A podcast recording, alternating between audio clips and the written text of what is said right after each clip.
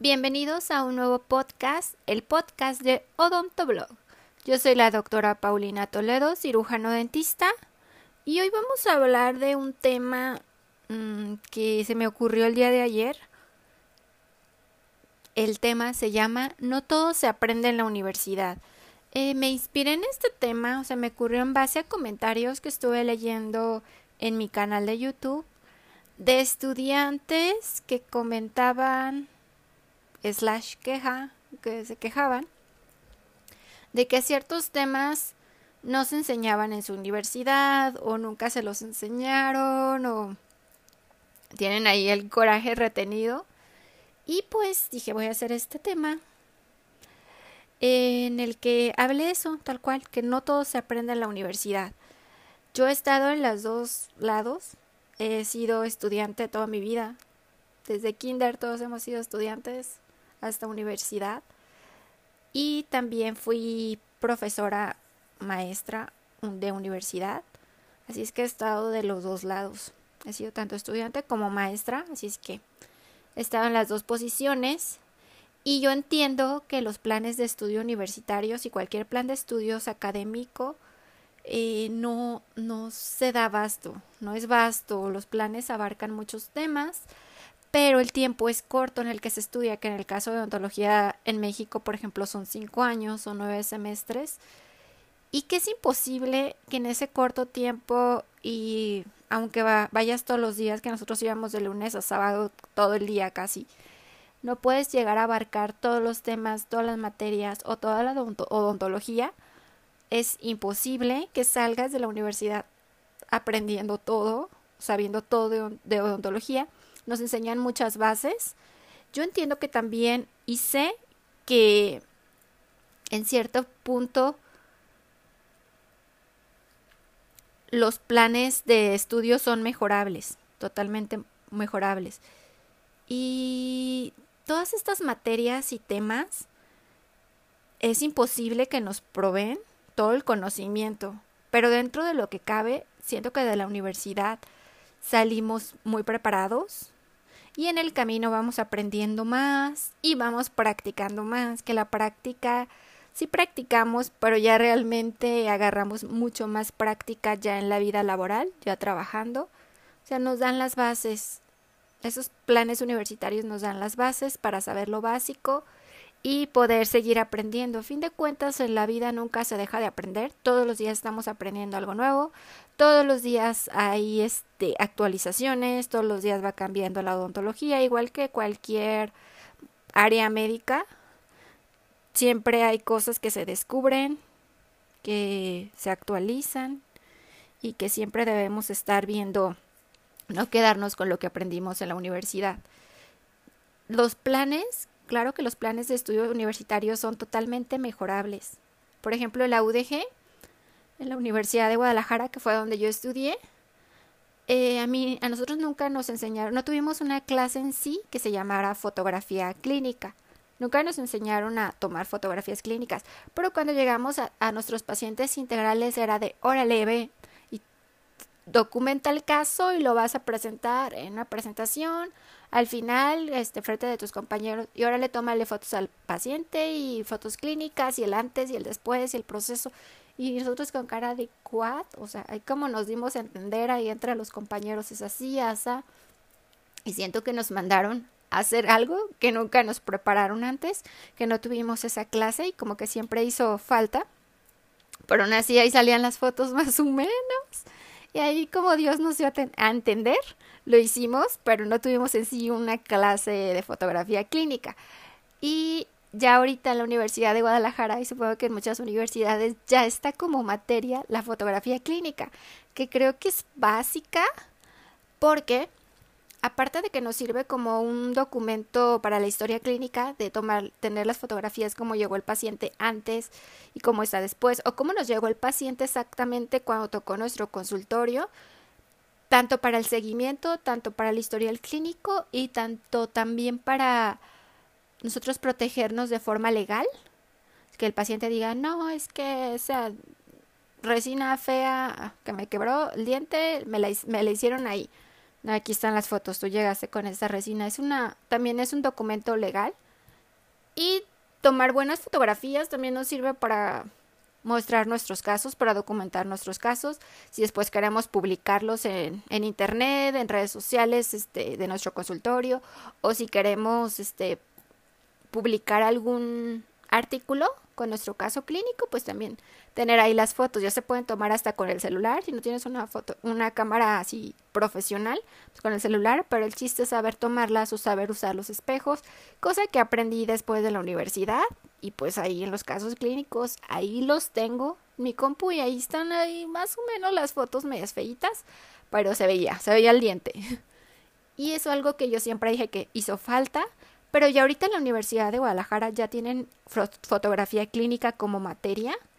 Tienen otra que agregaron que no estaba cuando yo estudié, que es la, la de genética humana y odontología basada en evidencias, que es muy importante, ya la tienen como como materias.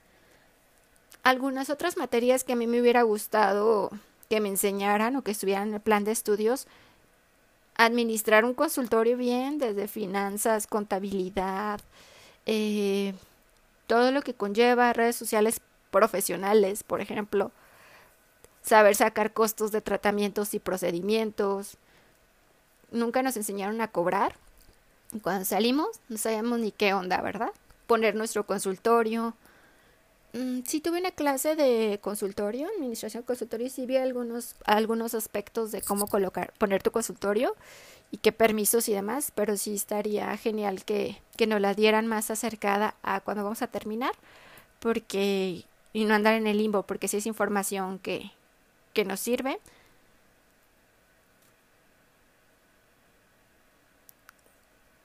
todas esas herramientas que son para la vida laboral, para la vida laboral real y que sean apegadas a nuestra vida real, que va a ser afuera de nuestra alma mater, porque una cosa es atender pacientes en las clínicas de la universidad y otra cosa ya es la vida real con un paciente fuera. También que nos enseñaran sobre la atención y comunicación con el paciente, cómo crear esa empatía, cómo crear ese lazo, esa comunicación clara, cómo tratar a un paciente, también es algo que, que creo que es una materia que debe darse. Y hay temas que no nunca vemos o nunca no están en el plan de estudios y pues los estudiamos por fuera o si no lo, no lo dan, pues claro que lo vamos a leer y estudiar por, por nuestra parte. Yo sé que existen en todas las escuelas y en todas las universidades maestros muy buenos, maestros top, maestros súper listos y buenos para dar las clases.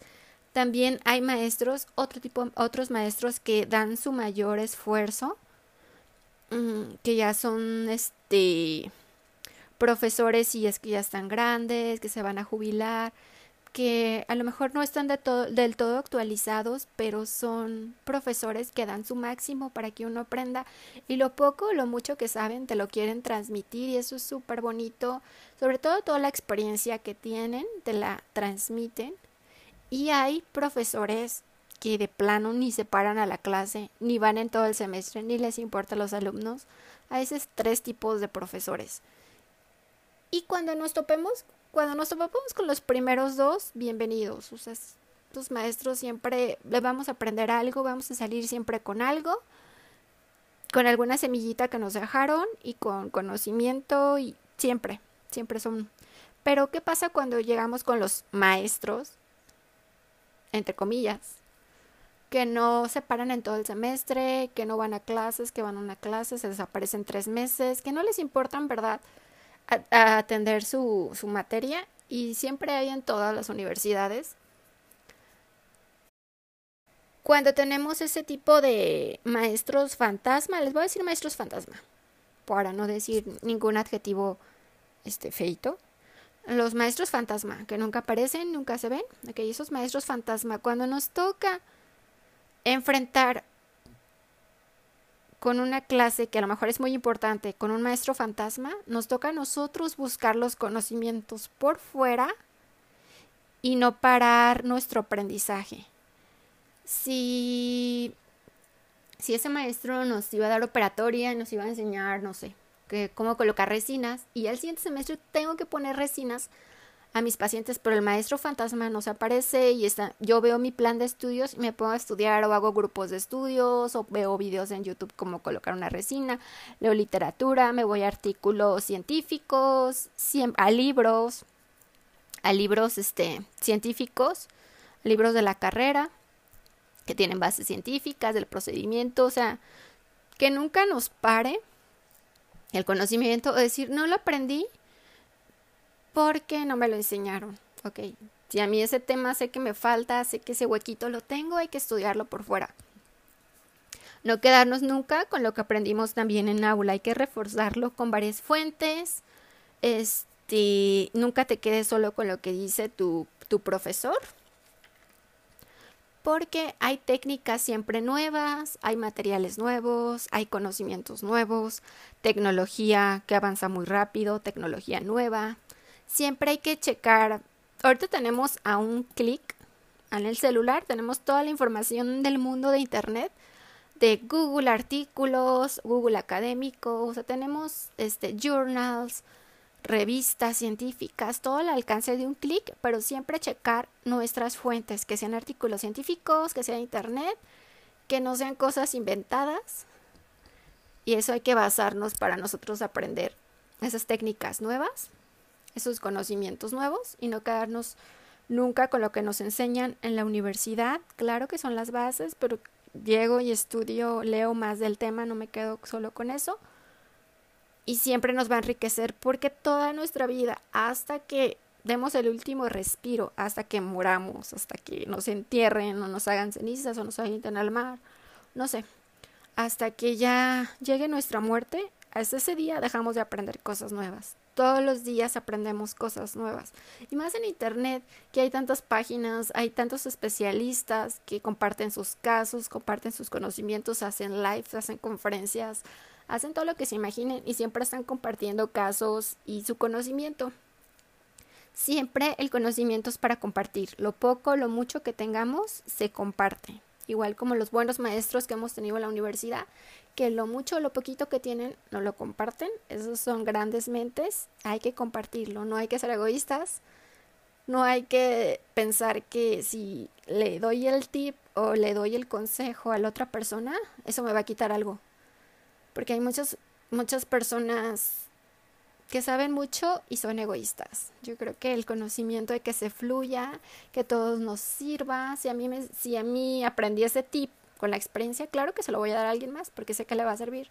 No me cuesta nada. Creo que el conocimiento debe de fluir y lo que se va regresa, siempre. Así es que no hay que ser egoístas con nuestro conocimiento y de paso, pues sí me gustaría agradecer a todos mis profesores que de la universidad que dieron lo máximo siempre para que aprendiéramos lo mucho, lo poquito, toda la experiencia o todo ese conocimiento que tienen con mucho gusto y pasión siempre nos lo dieron. Todo ese amor va hacia ellos, pero no a los no, no para los maestros fantasma, ok. ellos no. Ellos no les llega amor. Entonces, la tecnología avanza muy rápido.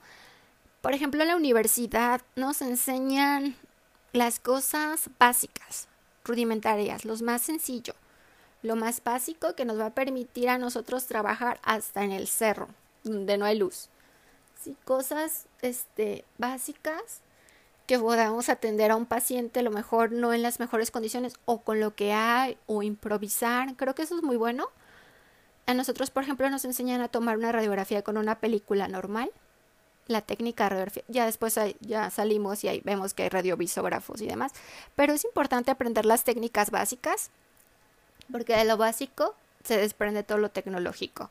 Sabiendo las bases de lo básico, de todas las técnicas, de todos los conocimientos, de todas las materias, nos abre un sinfín para la tecnología. Y en odontología pues hay mucha tecnología que se puede aplicar en consultorio y también puedes tener un consultorio súper sencillo, súper básico, con cosas básicas y que vas a dar una muy buena atención también. Obviamente la tecnología facilita, facilita la consulta, facilita tantas cosas, mandar a hacer a lo mejor un estudio de forma digital, hasta impresiones de, dentaduras en, en, 3D, en impresoras 3D, tantas cosas que se pueden hacer con la tecnología, pero claro, en la universidad nos enseñan desde lo básico y podemos atender de forma básica. Nunca, como les comento, hay que dejar de aprender, nunca hay que dejarnos de actualizar, ya que las cosas cambian, las técnicas cambian, las clasificaciones cambian. Por ejemplo, la actualización va siendo todo el tiempo, cada día.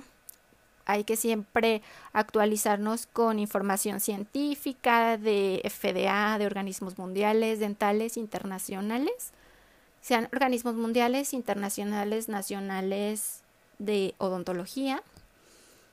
Si, por ejemplo, si la FDA dice que algún fármaco ya está prohibido porque causó, algún daño renal, hay que o si algún material es dañino, como en su momento fueron el polvo de los de los guantes de látex que causaba contaminación en, en quirófanos y a mí me, realmente a mí me causó una alergia y causaba alergias y muchas cosas que se fueron descubriendo, ok, lo quitaron. Hay que estar siempre actualizados para con esos organismos para saber lo que es lo que es dañino, lo que no, las nuevas normas, las nuevas medidas. Todo eso siempre hay que estar actualizados. Yo les voy a platicar, por ejemplo, yo soy de la generación 2006-2010 y a mí me enseñaron que las, que las encías del bebé deben de limpiarse con una gasa. Y ese era el conocimiento que estaba en ese momento, que debe de, limpiarse, aun cuando las puras encías, cuando todavía no salen los dientes, porque cuando salen los dientes hay que cepillarlos.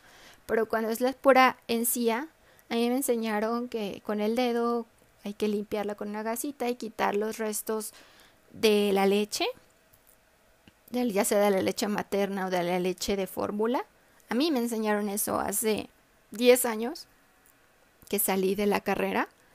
Y ahorita vemos con las actualizaciones en lactancia materna que todo eso ha cambiado.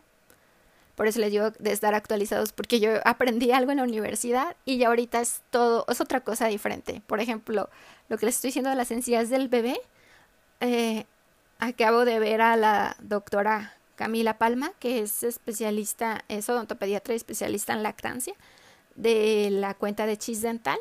Estaba comentando que se deben de, que antes se limpiaban las encías como les comentaba, con una gasita antes de que salieran los dientes del bebé y actualmente no se recomienda eso. O sea, no se recomienda limpiar con una gasa y con agua y quitar los restos de... Antes se creía que eso podía ser como un... dejar los restos del, de la leche en los rodetes o en las encías o en los huequitos de las encías. Eso podía ser alguna cultivo bacteriano o pudiera ser algo malo para el bebé y tenía que limpiarse después de, de lactar o de darle su leche. Actualmente los estudios científicos dicen que no debemos de limpiar las encías del bebé después de alimentarse ya sea por leche materna o cualquier tipo de leche o de fórmula, no, no se debe de limpiar. Actualmente eso es lo que dicen los nuevos estudios, ya que la leche que se queda en boca ayuda y es reguladora de, de lo que es la flora bucal e intestinal y ayuda a lo que es el sistema inmune del bebé. No se debe de eliminar por ningún motivo la leche en boca, ni la leche materna, para nada, porque ayuda a todo eso, y la de fórmula no hay estudios ni a favor ni en contra. Así es que actualmente es todo lo contrario, por ejemplo, de lo que yo aprendí. Yo aprendí eso hasta la técnica de cómo limpiar y así, acá y arriba y abajo. Y ahorita estamos viendo que es todo lo contrario. Se tiene que dejar porque es bueno para el bebé, es bueno para el sistema inmune. Para que vean, lo que hizo 10 años, yo aprendí unas cosas que ya son obsoletas y ya cambiaron. A eso me refiero con estar actualizados y no quedarnos con la idea de lo que aprendimos en la universidad Muchas cosas no cambian, como la anatomía, salvo que encuentren por ahí algo nuevo, pero no, hay cosas que no cambian. Pero hay otras cosas que se van descubriendo poco a poco con estudios científicos y a través de los años que a lo mejor lo que estamos haciendo no estaba bien y ahora vamos a cambiar a esto o esta mejor esta técnica es mucho mejor que la antigua que estamos usando. Siempre hay que estarnos actualizando, siempre van a llegar cosas técnicas, aditamentos que para colocar la resina que nos ayuden más, aditamentos para hacer una para hacer una extracción atraumática, hay mil cosas y cada vez inventan más que debemos de estar actualizados y saber que existen. Claro, sabemos hacer las extracciones normales, pero podemos aprender otras nuevas técnicas o usar otras nuevas herramientas que nos pueden ayudar. Nunca hay que estar cerrados al nuevo conocimiento, a las nuevas técnicas, que a lo mejor lo que yo estaba haciendo que me encantaba o esa técnica o como colocaba, a lo mejor ya cambió y esta mejor técnica de colocar resina, por ejemplo, ya afecta menos a, al, a los túbulos dentinarios, un ejemplo. Ok, entonces ya mi técnica no funciona, está, está funcionando mejor y es mejor para el diente del paciente. Así es que siempre hay que estar leyendo y siempre van a venir cosas nuevas. Así es que ese ejemplo que les puse de la limpieza de encías del bebé es algo que, que a mí me quedó así de en shock de, ah, yo creí que era todo lo contrario. Pero es bueno saber, es bueno actualizarse y también darles esas herramientas. Ok, yo, yo ya conozco esa nueva actualización o ese nuevo ese nuevo conocimiento y ya yo lo puedo compartir con las mamás en mi consultorio o con mi familiar o con la vecina, o sea, ya estoy actualizada y sé que, me, que le sirve, por ejemplo, mejor al bebé que se quede ahí eh, la leche materna en boca, le hace mucho mejor a limpiarla. Ese es un ejemplo, le digo, 10 años que puede hacer y así va cambiando muchas cosas. Hay que estar leyendo artículos, hay que estar actualizados, hay que empaparnos de la odontología, que es súper cool. Y pues, ¿qué, ¿qué más me queda decirles de... Quiero recalcar, no todo lo aprendemos en la universidad, seguimos aprendiendo, todos aprendemos a nuestro ritmo, creo que todos podemos aprender de todos, nunca estar cerrado, que yo sé todo, no, creo que todos podemos aprender de todos. Yo cuando daba clases aprendía muchísimo de mis alumnos, creo que nunca dejamos de aprender de quien sea hasta de un niño chiquito aprendes. Y en odontología, nosotros como colegas podemos ver una comunidad cool, una comunidad genial, que podemos seguir aprendiendo, que podemos este, retroalimentarnos. Y es genial, o sea, hay que ser geniales, hay que ser compartidos con el conocimiento. Nosotros la aplicamos, por ejemplo, yo les puedo decir que cuando nos reunimos mis amigas y yo, las mis amigas del consultorio y otras amigas de otro consultorio, todas que somos dentistas, nos damos tips, ah, yo hice esto y eso y me funcionó y esto y eso con el paciente. Y así de, ah, nunca lo había pensado o nunca lo, lo he aplicado. Sí, pero me funcionó, y hice así. Creo que es una retroalimentación y todos aprendemos de todos. Nadie es más que nadie, todos este, podemos aprender de otras personas y nunca hay que compararnos con nadie más. Y solo me queda, como para cerrar este podcast, decirles que cuando entramos a la universidad ya somos mayores de edad, ya tenemos 18, ya tenemos que ser responsables, dejar de aventarle la culpa a alguien más, a la universidad, de no aprender por la universidad. Hay que tomar nuestra parte de responsabilidad de adultos que somos y también parte de responsabilidad de nuestro aprendizaje, conocimiento y desarrollo, que claro que va de la mano de la universidad y a pesar de la universidad, pero claro que tiene que salir de nosotros. Claro que no puedo decir, ay, no lo aprendí, pues es culpa de la universidad. No, o sea, ya estamos grandes, hay que dejarle de echar. Ya no somos unos niños, no hay que echarle la culpa a los papás, al papá, a la mamá universidad, al papá universidad. Hay que dejar de hacer eso, ser responsables. Y si algún conocimiento no me lo están proporcionando, yo lo estudio por mi parte, yo lo investigo, yo me acerco a maestros, yo pregunto, pero no hay que, hay que dejar de echarle la culpa. Ya no somos unos niños, ya no somos unos adolescentes y hay que sernos responsables de nuestro aprendizaje, de nuestro crecimiento y hay que aprovechar. La universidad es una etapa súper genial que podemos aprender mucho de muchas personas que están ahí, que llevan años en la docencia, que saben mucho, que podemos aprender tips, que le podemos aprender cosas. Todos los maestros, de todos los maestros podemos aprender algo. Ya sea que estés en aula o estés en la clínica, acércate al maestro, pregunta, si no sabes que no te dé pena, acércate, aunque te digas, me van a decir que soy un tonto, tú pregunta, nunca te quedes con la duda. En la universidad estamos para aprender, para aprender, para aprender, para aprender cosas nuevas, para no quedarnos con nuestras dudas, para practicar, este, gracias a los pacientes que van a...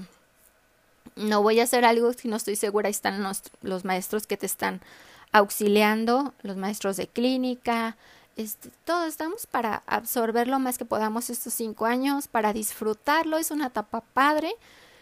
Y, ¿qué más le puedo decir? Aprovechen esos cinco años, aprendan lo más que puedan, aprendan mucho de sus maestros. Yo de mis maestros aprendí muchas cosas.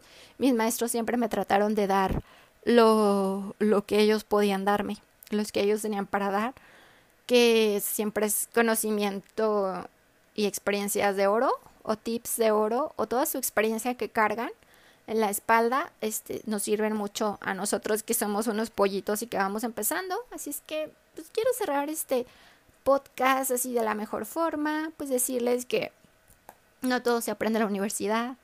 La vida es un aprendizaje. Diario aprendemos. Te puedo decir yo 10 años de que salí sigo aprendiendo cosas y digo, wow, esto no lo sabía, o no sabía que, que el adhesivo este, o no sabía que esto era mejor. Sigo aprendiendo y seguramente voy a tener 70 años y voy a seguir aprendiendo cosas. Y esta comunidad, igual como este canal de YouTube y muchos canales de YouTube que son de odontología, este, pueden suscribirse, aprender cosas nuevas y también seguir en Instagram. Muchas, hay muchas cuentas cool súper geniales de especialistas que siempre, siempre, siempre están compartiendo tips y podemos aprender. Así que si nos encanta estar en redes sociales, estar scrolleando, eh, hay que acercarnos a esas cuentas y aprender de esas cuentas y siempre entre meme de odontología y esto y aprendí algo y le di para abajo y, y este cheque esa patología, las fracturas, aprendiendo y también los memes y reírse también se vale. Y pues no sé qué más quisiera dejarles en este podcast. Ya me solté y me emocioné y me hizo recordar cosas. ¿Qué más les puedo decir? Pues eso, solo quiero decirles eso. Este. Que la universidad es una etapa que si aprendemos mucho, salimos con nuestro título y seguimos aprendiendo y seguimos practicando y diario de, y con cada paciente aprendemos y con cada caso y con caso que vemos del compañero y con la radiografía que publicaron en Facebook, con todo aprendemos, así que siempre hay, hay que ser una esponjita, estar abiertos al nuevo conocimiento, no de, no, no, no, esto no, esto no, yo lo hago así y esto no funciona, siempre hay que estar abiertos a nuevas cosas, mente abierta, cuerpo abierto y aprender cosas nuevas. Y pues digo, yo creo que vamos a terminar de, de aprender hasta que, hasta que nos lleve la parca, hasta que muramos. Así es que no olviden suscribirse a mi canal y espero que no sea aburrido, que me emocione. Hablé y hablé y hablé. Suscríbanse a mi podcast y gracias por escucharme. Les mando un abrazo gigante. Los quiero. Besitos. Bye.